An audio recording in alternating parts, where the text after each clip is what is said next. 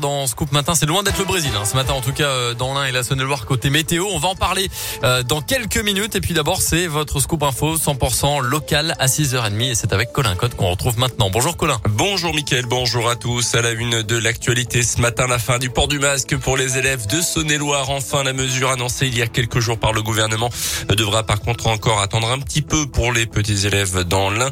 Le département étant encore au-dessus de la limite des 50 cas de Covid pour 100 000 habitants fixés par les autorités. Une quarantaine de départements sont dans les clous ce matin. Au niveau national, le taux d'incidence a continué de baisser la semaine dernière et moins de 5500 personnes ont été testées positives par jour en moyenne dans le pays.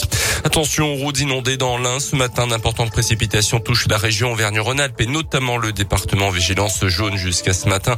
L'est de Bourg-en-Bresse est principalement touché du reverment jusqu'à Amberieu en budget, l'équivalent d'un mois de pluie en 24 heures selon les estimations.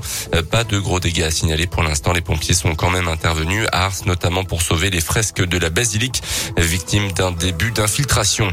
Cet été, les touristes ont été au rendez-vous en Saône-et-Loire. C'est ce qui ressort en tout cas du bilan de la saison estivale que vient de présenter l'agence de développement touristique du département. 80% des professionnels du tourisme sont satisfaits de leur saison avec des hébergements qui ont fait le plein, notamment les chambres d'hôtes et les gîtes qui ont affiché un taux de remplissage de 97%. L'hôtellerie a bien fonctionné également. Ce fut en revanche un peu plus évidemment pour les campings à cause de la météo capricieuse cet été. La clientèle majoritairement française et belge a visiblement fait le plein d'activités aussi. Elle a profité de la gastronomie et du vin, bilan satisfaisant donc, mais pour attirer encore plus de touristes l'an prochain et dans les années suivantes, le département mise sur deux gros projets. Elisabeth Roblot est la présidente de l'agence de développement touristique et de promotion du territoire de Saône-et-Loire.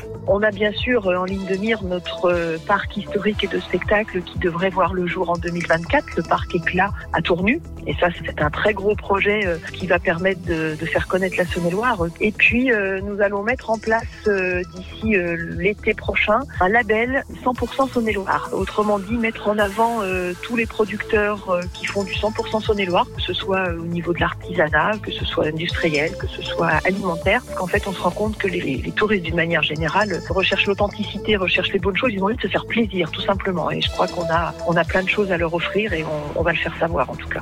L'agence de développement touristique et de promotion du territoire de Saône-et-Loire va également continuer ses campagnes de communication dans les grandes villes, notamment à Lyon et Paris. Dans l'actu, également les obsèques de Bernard Tapie célébrées vendredi à Marseille. Une célébration est également prévue à Paris dans la semaine. L'ancien ministre patron de l'Olympique de Marseille, acteur et homme d'affaires est décédé hier matin à 78 ans après un combat de plus plusieurs années contre le cancer. Les sports avec la fin de la neuvième journée de Ligue 1 hier soir match nul entre Saint-Etienne et Lyon. Un but partout avec une égalisation de Saint-Etienne dans les dernières minutes du match. Même score pour le Clermont Foot à Lorient. À noter la première défaite de la saison du Paris Saint-Germain c'était face à Rennes. Place à la trêve internationale à présent. Les Bleus jouent à Turin face à la Belgique cette semaine en demi-finale de la Ligue des Nations. Et puis les amateurs de cyclisme ont dû apprécier le spectacle hier pour la nouvelle édition de Paris-Roubaix dans des conditions météo très compliquées cette année. C'est finalement l'Italien Sonny Colbrelli qui s'est imposé dans dix jours, on parlera Tour de France avec le dévoilement du parcours de la Grande Boucle 2022. Merci beaucoup.